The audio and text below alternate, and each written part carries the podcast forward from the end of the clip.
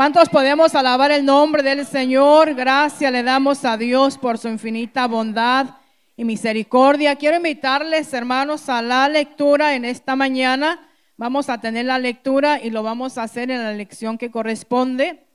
Usted busque en la Biblia también, en el profeta Isaías capítulo 43, verso 11 en adelante.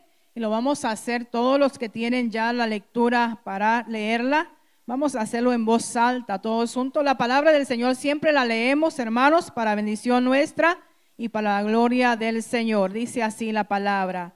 Yo, yo Jehová, y fuera de mí no hay quien salve. Todos en voz alta.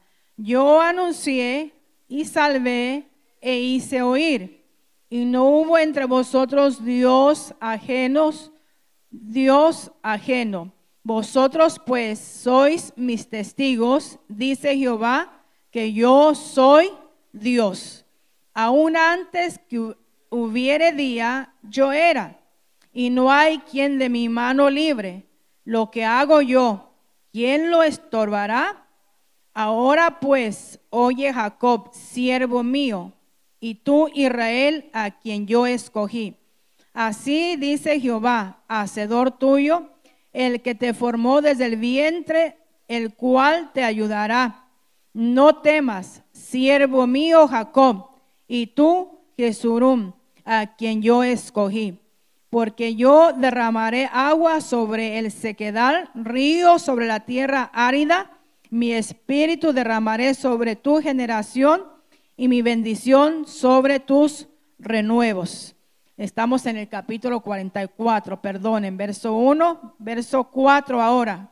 Y brotarán entre ti hierba como sauces junto a las riberas de las aguas.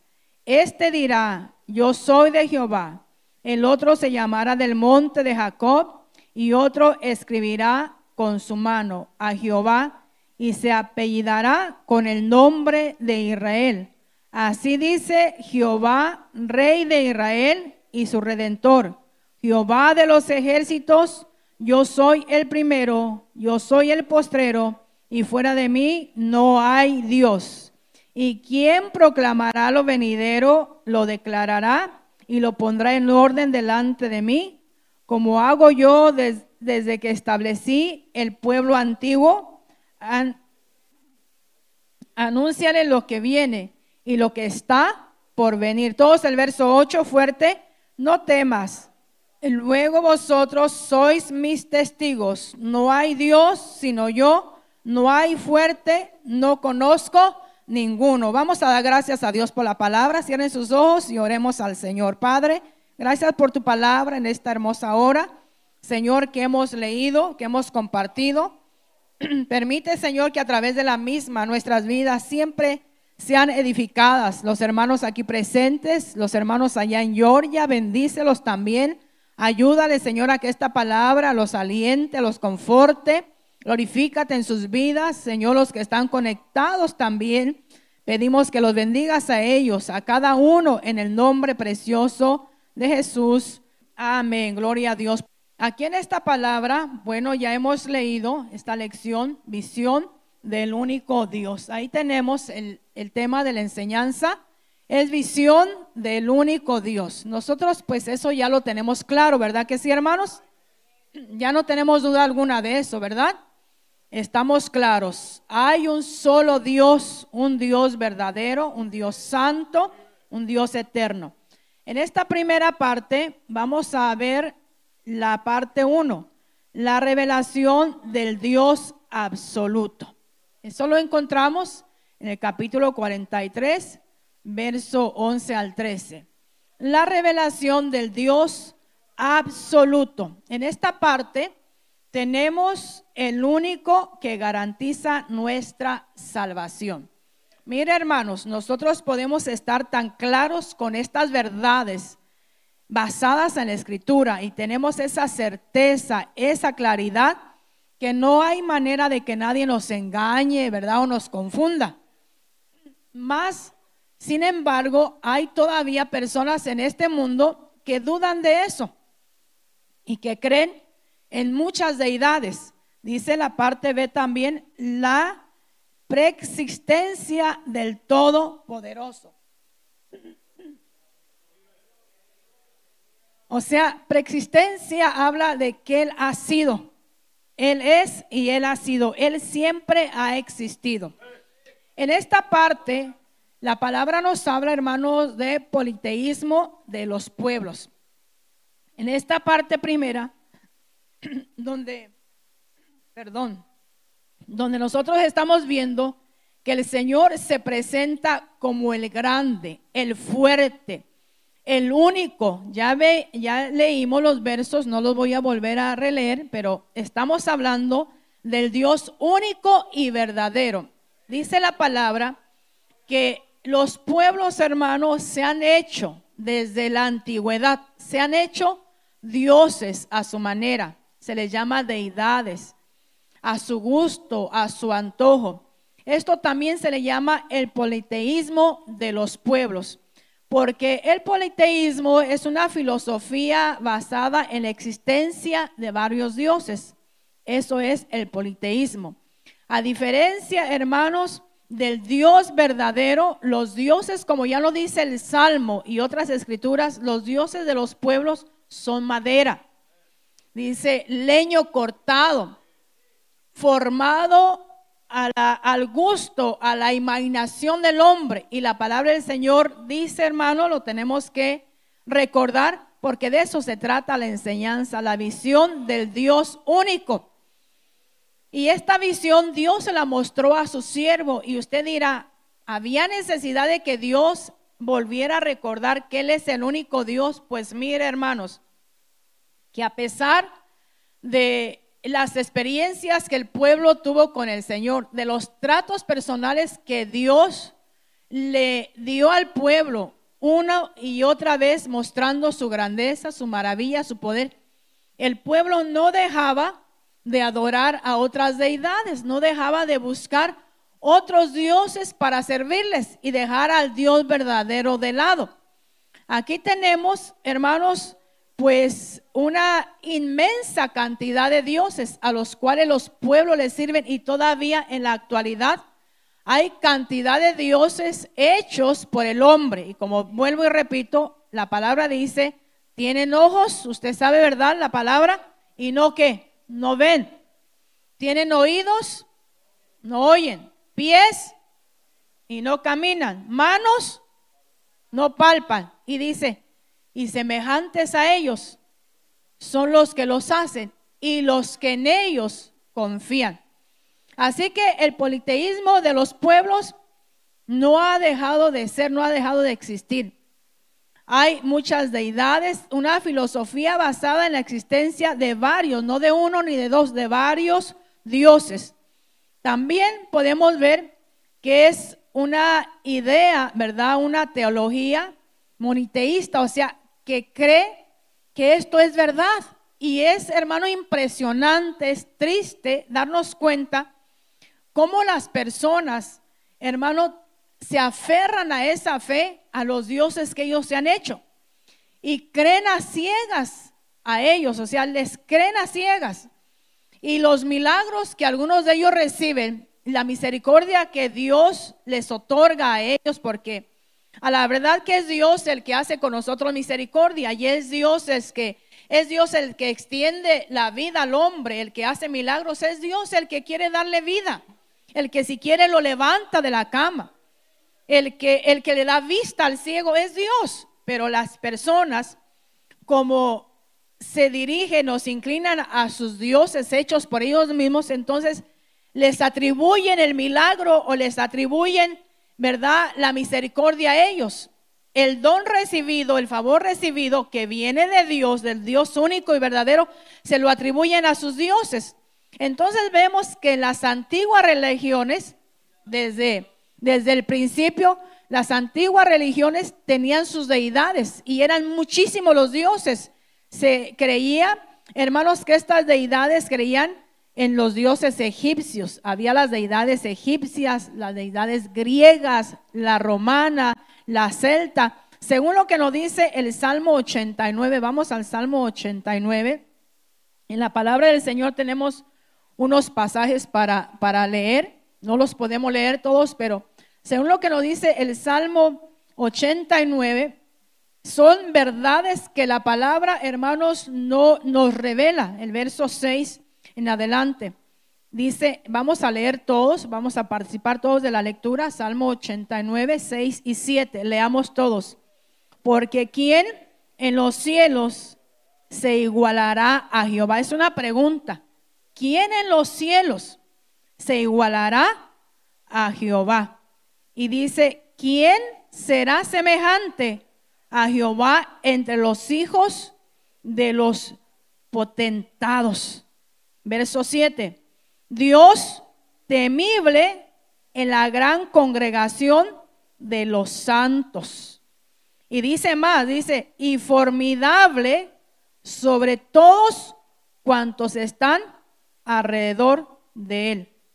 Aquí vemos una verdad que el salmista declara, no hay otro Dios. Nosotros hoy decimos, bueno, eso ya lo sabemos, pastora, eso ya yo lo sé, ya yo lo he leído, eso lo tengo claro. Pero la palabra le reveló, el Señor le reveló al profeta Isaías en este capítulo 43 que anunciara esa palabra, que declarara esa palabra para que el pueblo que él llamó, que él separó, dejara de servir a otros dioses, dejara de confiar en otros dioses y por fin y de una vez y para siempre creyera en el único Dios, único, santo y verdadero, porque lo que vemos aquí en el Salmo 89 es que las escrituras prueban la existencia de un Dios poderoso, de un solo Dios, hermanos. ¿Cuántos alabamos su nombre? Nos dice, ¿verdad? La información que el poder, el poder postmodernismo, postmodernismo se ha caracterizado, dice, con la tendencia secular, es un movimiento cultural, artístico, filosófico, son nuevas formas de comportamiento. El posmodernismo se caracteriza por romper con las reglas establecidas. Estas reglas establecidas son las que Dios nos ha enseñado en su palabra se introdujo una nueva era de libertad, donde en resumen todo se vale. Eso es el poder, el modernismo, todas estas eras nuevas, todos estos conceptos nuevos, todas estas ideologías nuevas, donde todo se vale. Ya no es lo que la palabra dice, ya no es lo que Dios enseña, ya no es lo que Dios demanda, ya no es lo que nosotros hemos escuchado a través de los años por nuestros padres que nos enseñaban a temer a Dios, a confiar a Dios, a servirle al Señor. No, ahora el posmodernismo se basa, hermanos, y propaga, todo se vale. No te tienes que aferrar a la palabra, no tienes que confiar en Dios, no tienes que servirle a Dios. Dios, Dios no, Dios no es malo, Dios es bueno.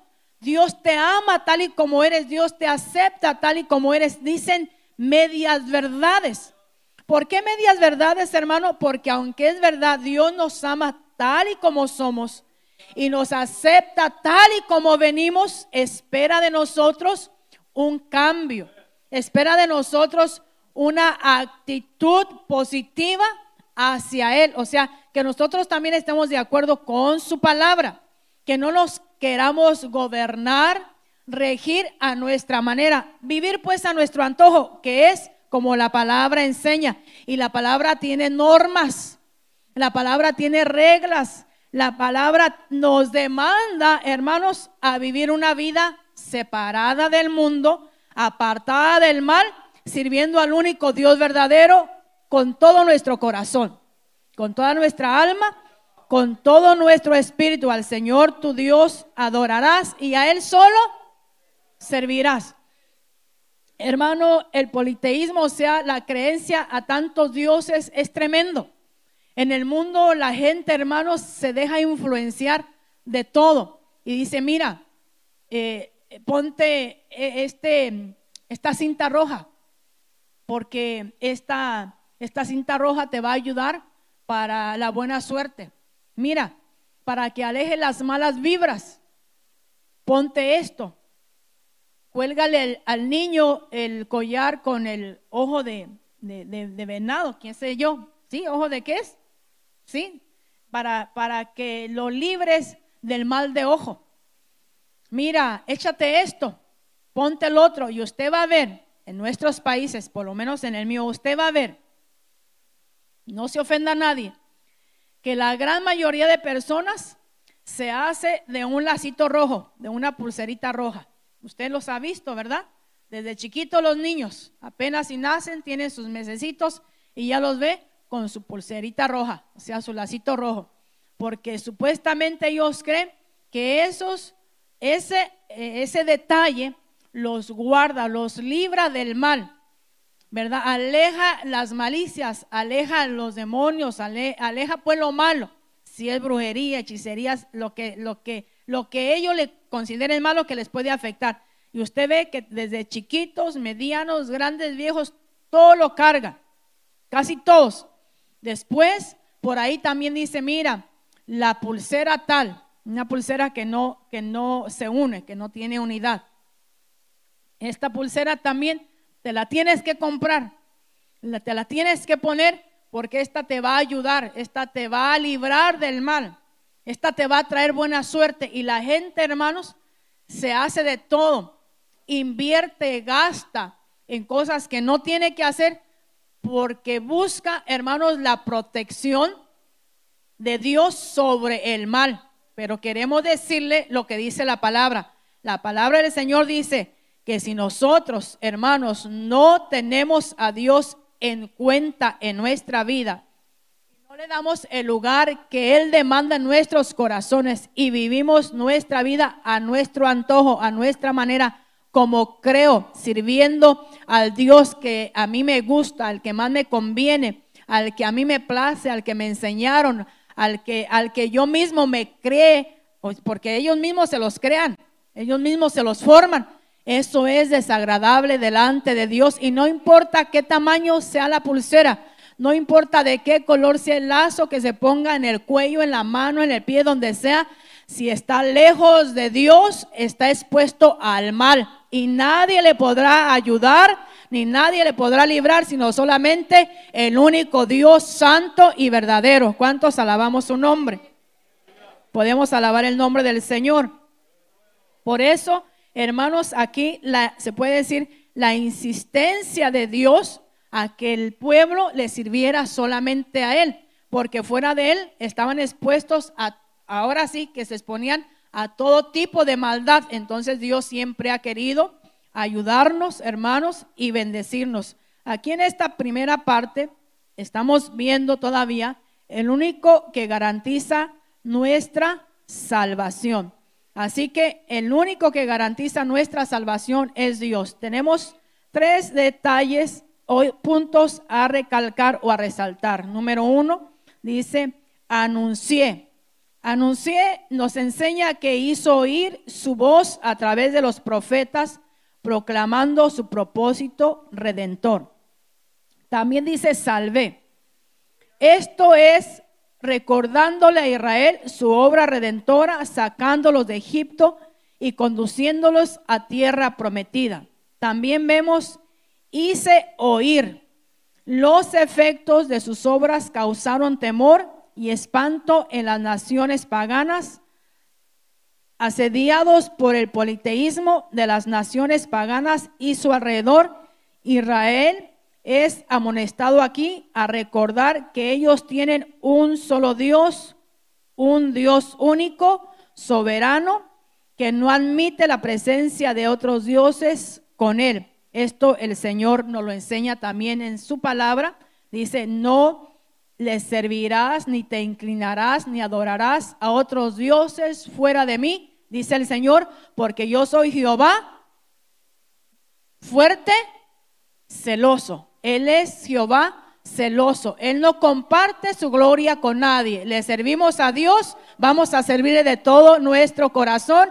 Y si todavía alguno de ustedes que están aquí o alguno que nos escuche, todavía está siendo atraído hacia otras cosas, o sea, se está buscando la divinidad a través de los ídolos, tiene que dejar eso, porque eso es desagradable delante de los ojos del Señor. Dice, cuídate de no olvidarte. Le estoy leyendo Deuteronomio. Vea usted ahí en su Biblia, Deuteronomio 8, el verso 11 al 14. Puede leer conmigo los que tienen la Biblia, para eso la traemos al templo, a la casa del Señor. Cuídate de no olvidarte de Jehová tu Dios para cumplir sus mandamientos, sus decretos y sus estatutos que yo te ordeno hoy no suceda que comas y te sacies y edifiques buenas casas en que habites y tus vacas y tus ovejas se aumenten y la plata y el oro se te multipliquen y todo lo que tuvieres se aumente. ¿Y qué dice la palabra? Y se enorgullezca tu corazón y te olvides de Jehová tu Dios que te sacó de casa de servidumbre, Deuteronomio 8, verso 11 en adelante. Lamentable, es lamentable que uno, a la vez que está siendo bendecido, prosperado, a la vez que uno está adquiriendo ciertos logros, ciertas ganancias del tipo que sea, se empiece a olvidar de Dios. Y usted dirá, no, yo no me olvido de Dios porque yo lo tengo en mente.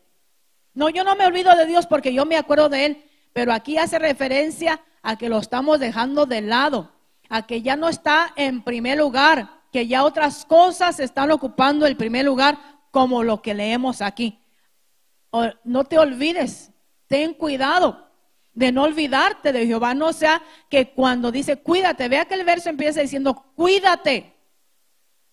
Cuidémonos, hermanos, porque dice de no olvidarte, no sea que una vez aumentando tus bienes, que tus vacas se aumenten, tus bienes se aumenten del tipo que sea, empecemos a olvidarnos de Dios y a darnos la gloria a nosotros. Yo he logrado esto porque estudié.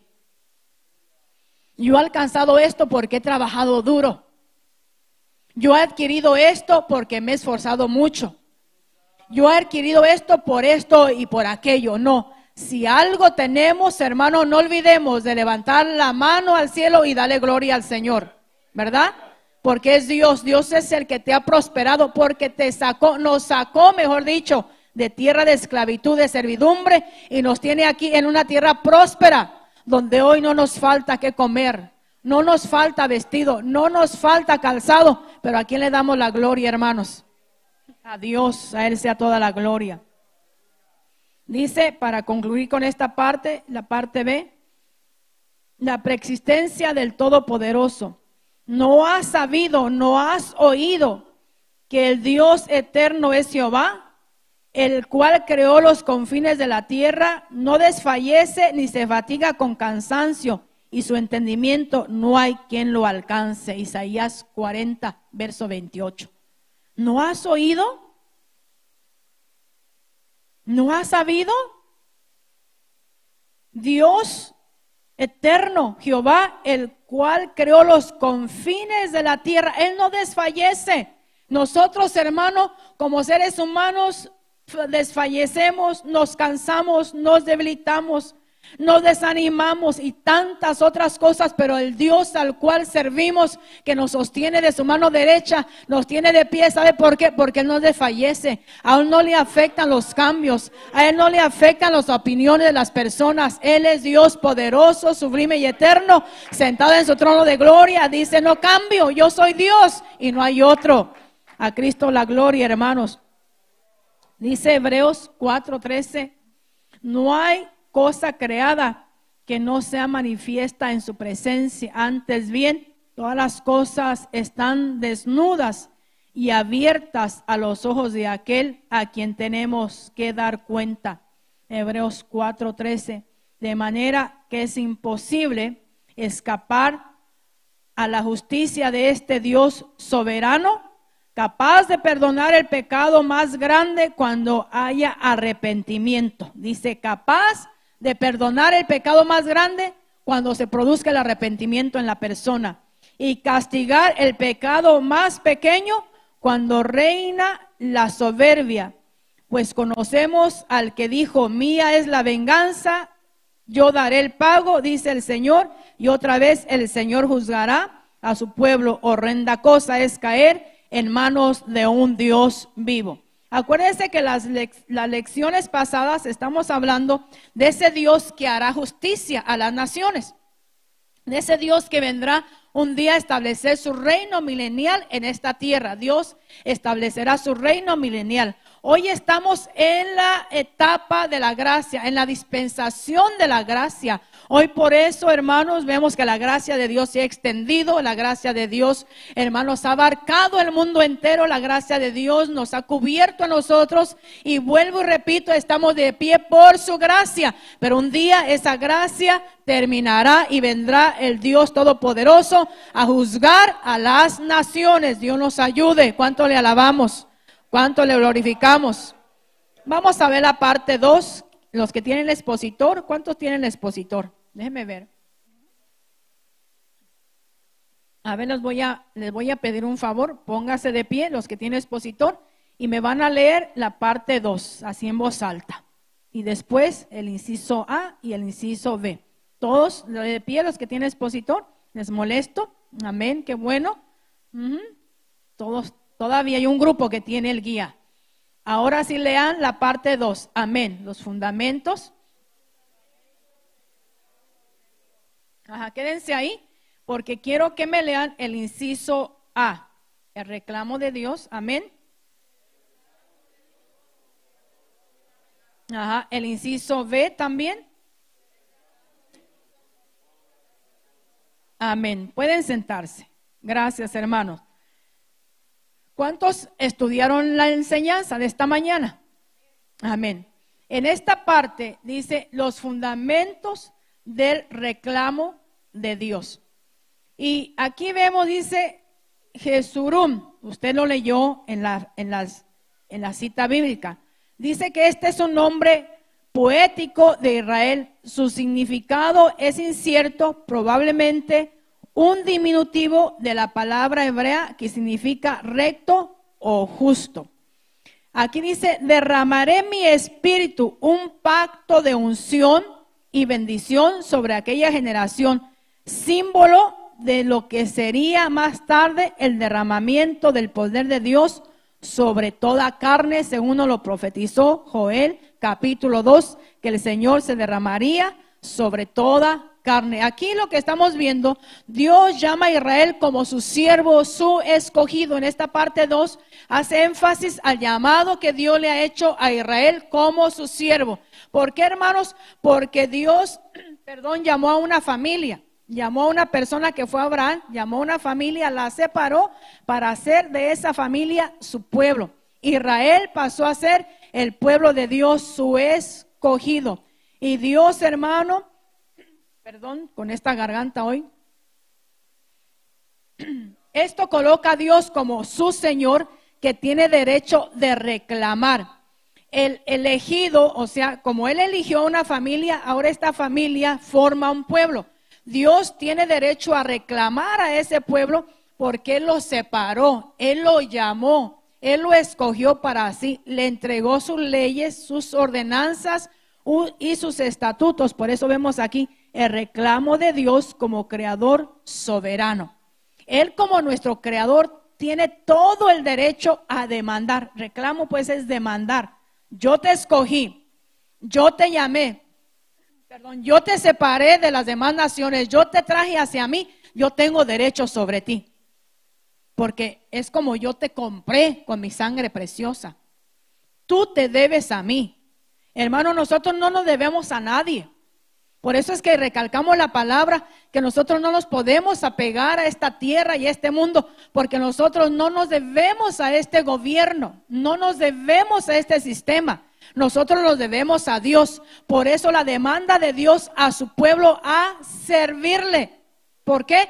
Porque al fin de cuentas, cuando Dios nos llame a su presencia, que el Señor lo hará, cuando el Señor nos llame a su presencia, no va a contar, hermano, que usted va a decir, Señor, es que yo tuve un jefe muy exigente que me demandó no solamente 40 horas de trabajo, me demandó 50. Yo tuve que trabajar, Señor, mucho tiempo.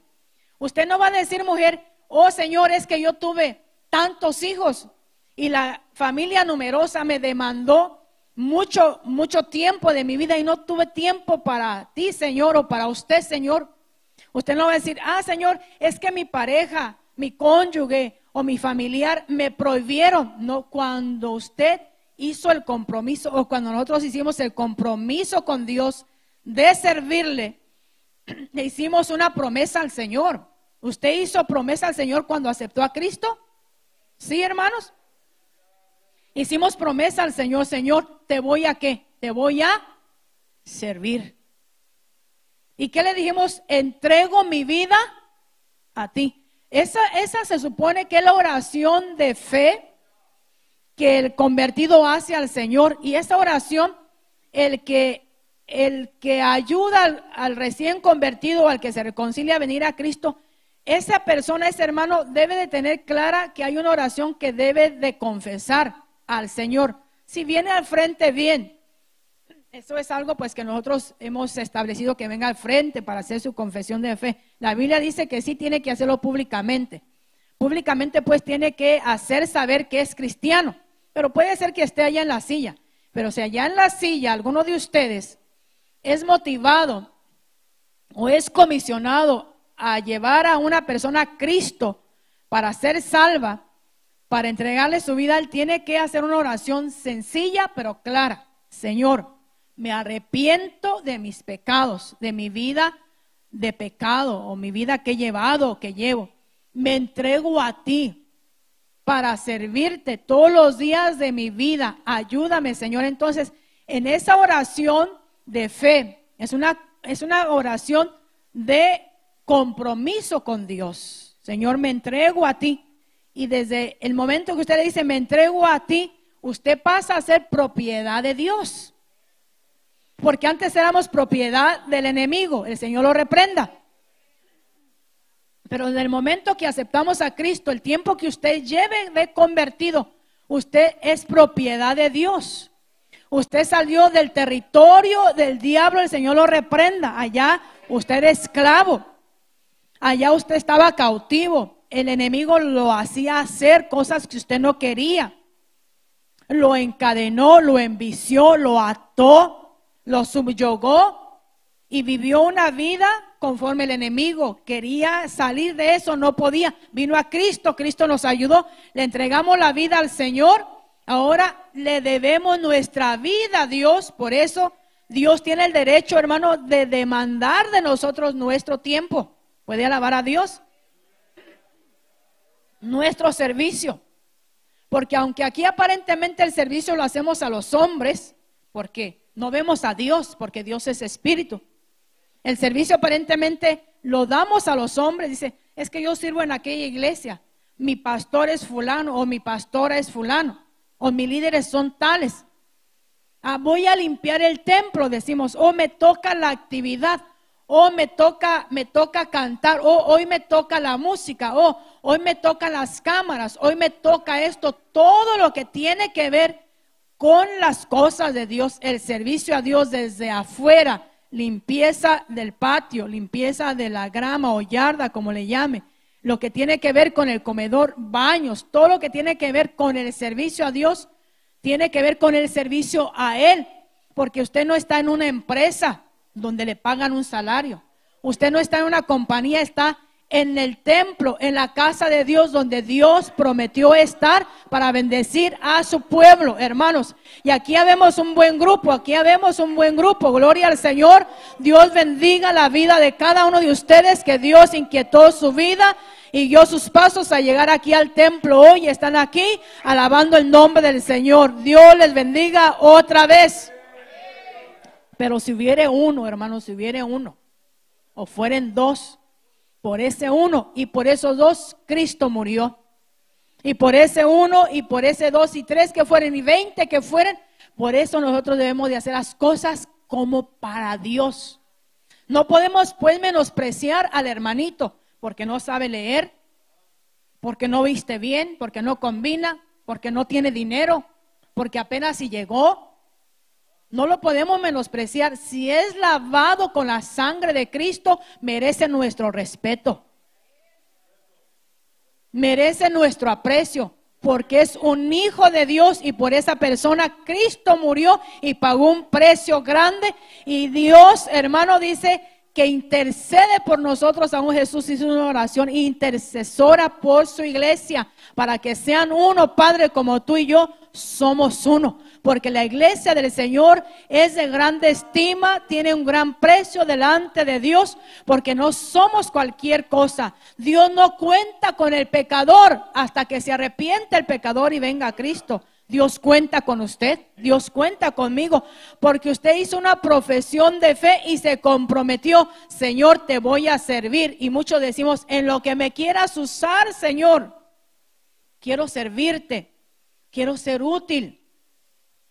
Entonces aquí vemos en esta parte 2 el reclamo de Dios como creador soberano, el reclamo divino por sus obras milagrosas, porque aquí Dios es el dueño de nuestras vidas.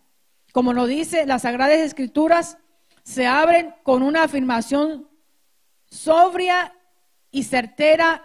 En el principio creó Dios los cielos y la tierra como hacedor, como, como Señor de todo. Y se cierra con otra sentencia solemne. Yo testifico a todo, a todo aquel que oye las palabras de la profecía de este libro. Si alguno añadiere a estas cosas, Dios traerá sobre él las plagas en ellas escritas en este libro.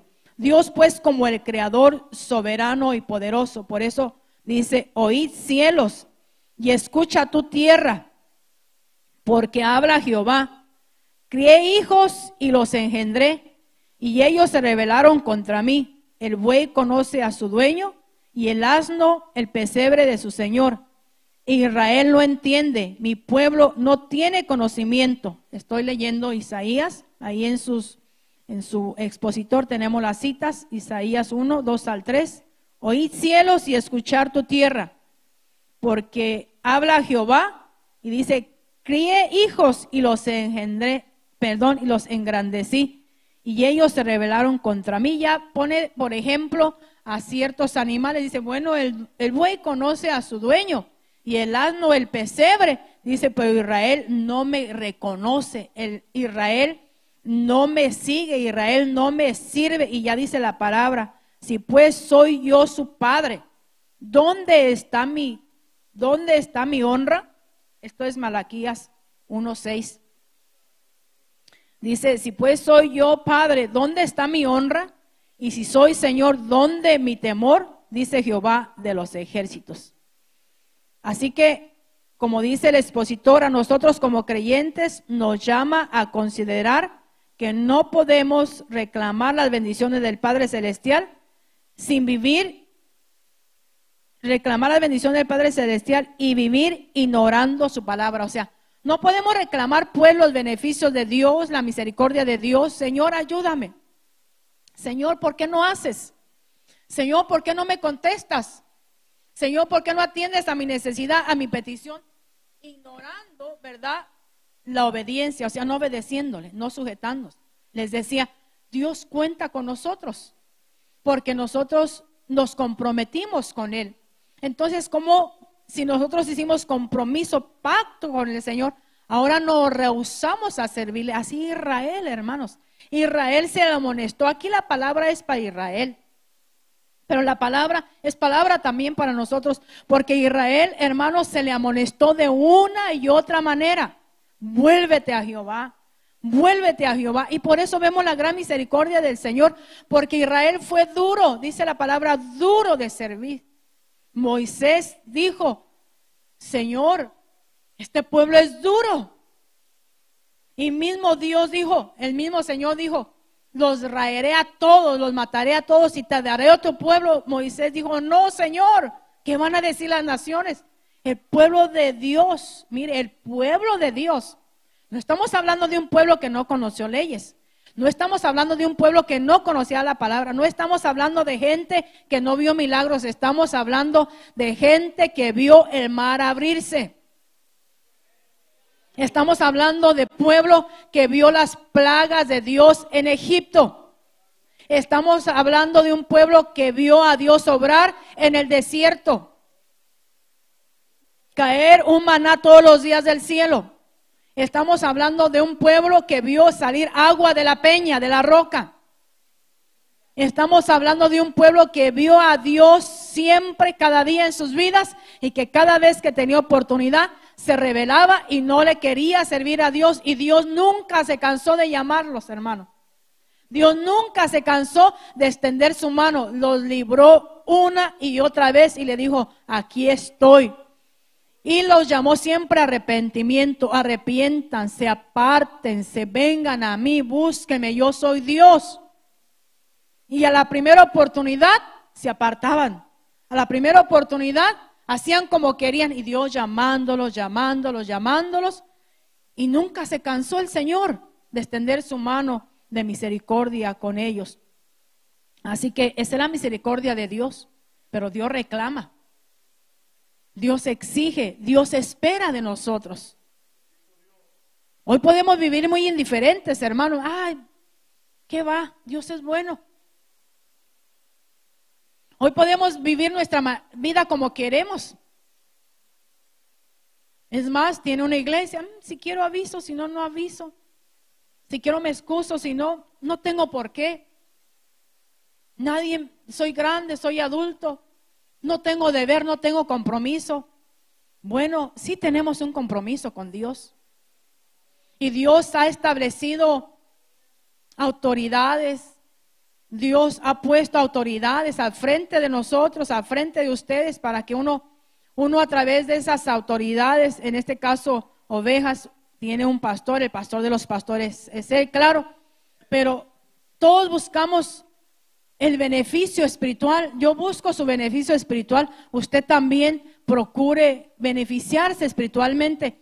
No, no se dé la libertad de hacer como usted quiere, porque nadie le exige, porque nadie le obliga, porque ya es adulto y nadie le tiene que obligar lo que no quiere. Eso es cierto.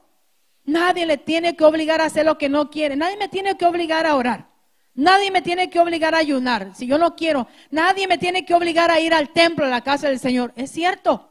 Pero siga descuidado. Siga sin orar. Siga sin ayunar. Siga por allá abandonando el templo, la casa de Dios cada vez que quiere. Y yo no estoy de acuerdo con esos que dicen que por un culto se puede perder. No, hermanos. Porque el compromiso con Dios no depende de un culto, no depende del templo, porque en los tiempos antiguos había hombres y hubo hombres que no tenían un templo, depende de nuestra consagración con Dios.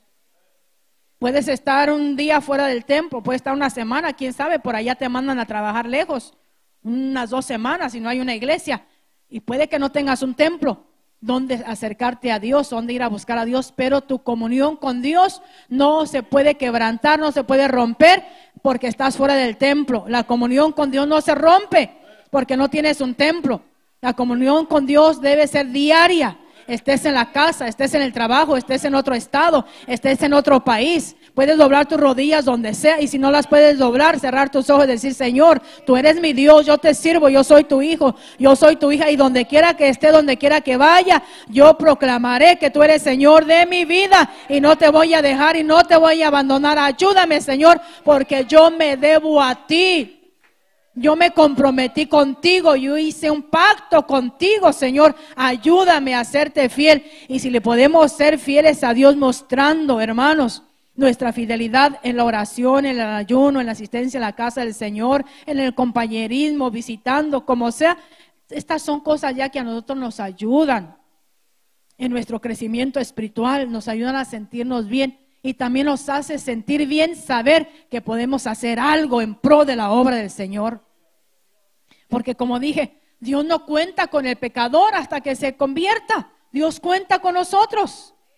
Dios cuenta con usted y espera de su pueblo una sumisión voluntaria para que de esa manera le podamos servir, como dije, voluntariamente, con gozo. Y usted alaba a Dios porque siente alabarle. Si no, pues lo va a alabar porque, porque yo le digo, hermano, alabe a Dios. ¿Y qué va a hacer? Gloria a Dios, aleluya. Y listo. Y viene otro va a decir, hermano, alabe a Dios. ¿Y qué va a hacer? Amén, gloria a Dios. Y ya. Pero cuando usted tiene gratitud por lo que Dios ha hecho en su vida, mire, usted alaba a Dios en voz baja, en voz alta, en el templo, fuera del templo, en su casa, en su trabajo. Quizá no puede gritar, pero dice, gloria al Señor. Bendito tu nombre, Dios. Alabamos a Dios. ¿Cuántos adoramos su nombre, hermanos? Bueno, vamos a ir a la otra parte final. Consecuencias de la revelación del Dios único. Mire, consecuencias de la revelación del Dios único, no muchos. Dice, yo soy, yo soy de Jehová. Una revelación de identidad, producto de un nuevo despertar y confianza en tiempo de paz. Ninguno se atrevería a hacer esto en tiempos de persecución. Dice la palabra del Señor aquí en Job 42, 2. ¿Y quién proclamará lo que está por venir? Nadie tiene la capacidad de conocer el futuro sino Dios y nadie puede ordenar las cosas como Él lo ha hecho. ¿Quién tiene la capacidad de conocer el futuro? Nadie. Esos psíquicos, adivinos, astrólogos, esos mentirosos, hermanos, lo que hacen es adivinar y ahí están al, azar. Y claro, el diablo tiene poder, el Señor lo reprenda. Pero todavía el diablo se equivoca y se seguirá equivocando. Pero como nos dice, eh, nos dice el pensamiento central, Dios no es uno entre otros dioses, sino el único y verdadero Dios. ¿Escuchó bien, hermano? Dios es el único y verdadero Dios. Así que aquí vemos ¿quién proclamará lo que está por venir? Nadie tiene la capacidad de conocer el futuro sino Dios y nadie puede ordenar las cosas como Él lo ha hecho. Dios es creador, Dios es Señor, Dios es dueño. Una nueva identidad para los creyentes. Bendito su nombre. Nos dice, es necesario recibir a Cristo y ser engendrado por el Espíritu para llegar a ser hijos de Dios. Esta es una nueva identidad, es mucho más que una simple afiliación o fervor momentáneo. Se trata de una vivencia que marcará la vida de tal forma que seremos desconocidos por el resto del mundo. Juan 3.1, de modo que hace falta algo más que una marca en la mano, un símbolo en los automóviles o cualquier otro dispositivo. Hace falta tener el sello del Espíritu Santo y vivir una vida en santidad para que el mundo vea la diferencia. No es solamente traer un hombre, soy cristiano. No es solamente traer un título o traer un sticker en el carro, como dice, una marca, ¿verdad? Que haga una diferencia en el carro. No basta con eso, basta tener el Espíritu Santo en nuestra vida, hermano. Esto es importante, escúcheme. Basta o suficiente es tener el Espíritu Santo en nuestra vida para poder hacer así la diferencia entre el mundo y los que no son del mundo. O sea, el verdadero creyente que ha tenido un encuentro con Jesucristo, que ha sido lleno del Espíritu Santo. Hermanos, que tiene la capacidad de amar de perdonar, de compadecerse por el perdido, de compadecerse por el que está sin Cristo, de sentir compasión por el mendigo, por el pordiosero y hablarle del amor del Señor. Dale gracias a Dios porque aunque estamos en este mundo, pero no somos del mundo, estamos aquí lidiando con muchas situaciones, pero grande es el Señor que nos ha dado victoria, hermanos, y nos dará victoria. La plenitud de la revelación divina, la plenitud de la revelación divina. Yo soy el primero, esto nos dice el Señor en Apocalipsis 1:11. Yo soy el primero, yo soy el postrero, el alfa y omega. Esto nos dice Apocalipsis 1:11, como dice principio y fin, el primero y el último. El Señor que lo llena todo y en todos, es decir, el único que no tiene principio ni fin.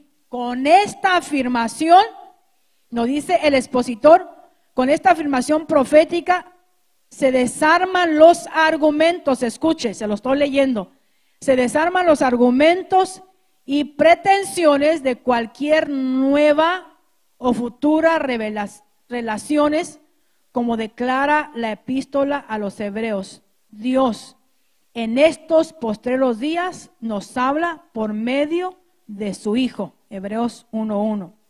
Esta declaración plena no deja espacio para averiguaciones o búsqueda en otra fuente. En Dios tenemos la revelación absoluta. ¿Por qué, hermanos, le leo esto?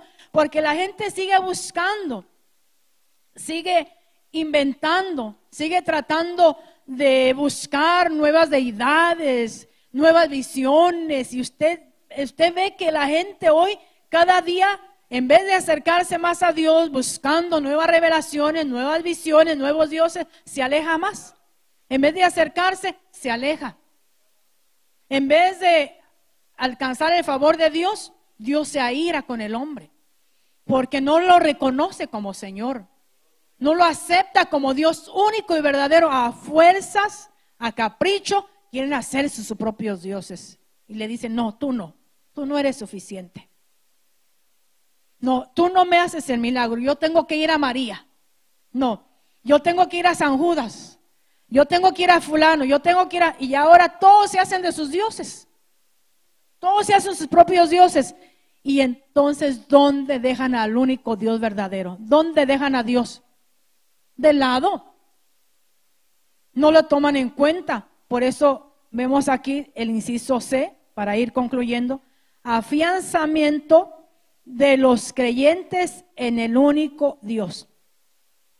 Dice la palabra, leyendo algunos versos, no temáis ni os amedrentéis, aunque los ejércitos enemigos parezcan más fuertes, aunque los montes se, se trasladen al corazón del mar, esta exhortación es dirigida a los creyentes para que no pongan su para que pongan su confianza en el único Dios, el fuerte y poderoso, el incomparable. Dios le recuerda a Israel sus dichos, sus obras desde la antigüedad.